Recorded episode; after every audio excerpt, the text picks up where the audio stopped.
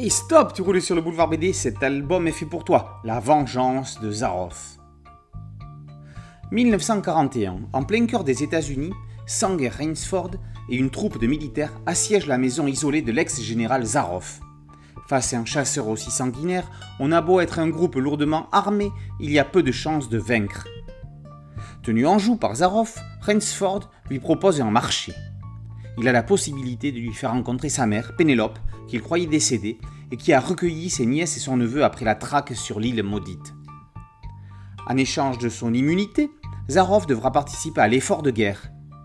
Directement mandaté par le président Roosevelt, le général George Marshall et l'ingénieur Vannevar Bush lui demandent de ramener de Russie Ludmila Sergeyevna Dubrovskaya, une brillante physicienne qui travaille au sein d'un laboratoire d'État moscovite à la création d'une bombe nucléaire pour les nazis. Zarov accepte de faire partie du commando dont l'objectif est clair doubler l'ennemi pour gagner la course à la bombe. Une nouvelle chasse peut commencer, et après tout ça, s'il y parvient, il aura des histoires de famille à régler.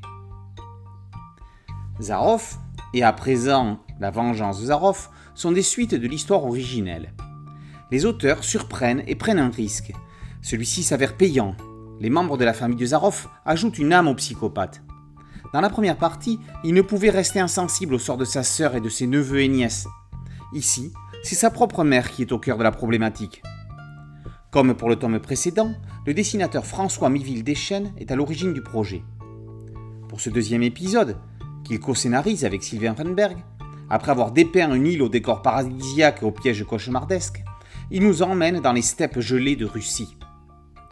À mi-chemin entre les graphismes d'un Yves Wolf et d'un Philippe Aymon, ces personnages montrent qui leur sévérité, qui leur beauté froide. Classique et maîtrisé. Niveau couleur, il est intéressant de mettre les deux albums en parallèle. Le vert de la jungle laisse place au blanc teinté de bleu ou d'orange feu de la neige. Quelques trop courtes recherches graphiques terminent l'album.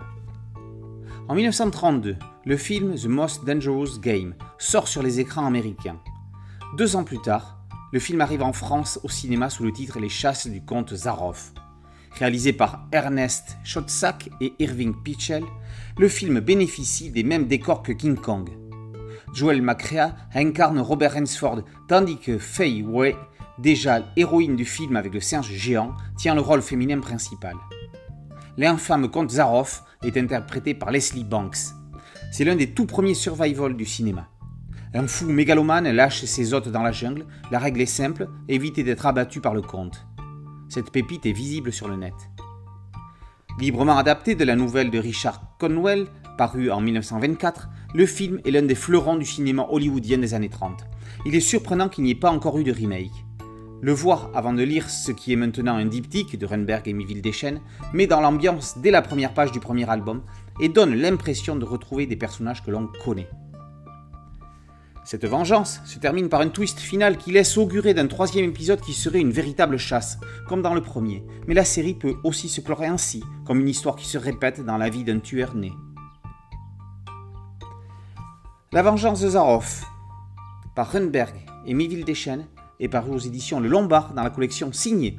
Boulevard BD, c'est un site dédié, un podcast audio et une chaîne YouTube. Merci de liker, de partager et de vous abonner. A très bientôt sur Boulevard BD. Ciao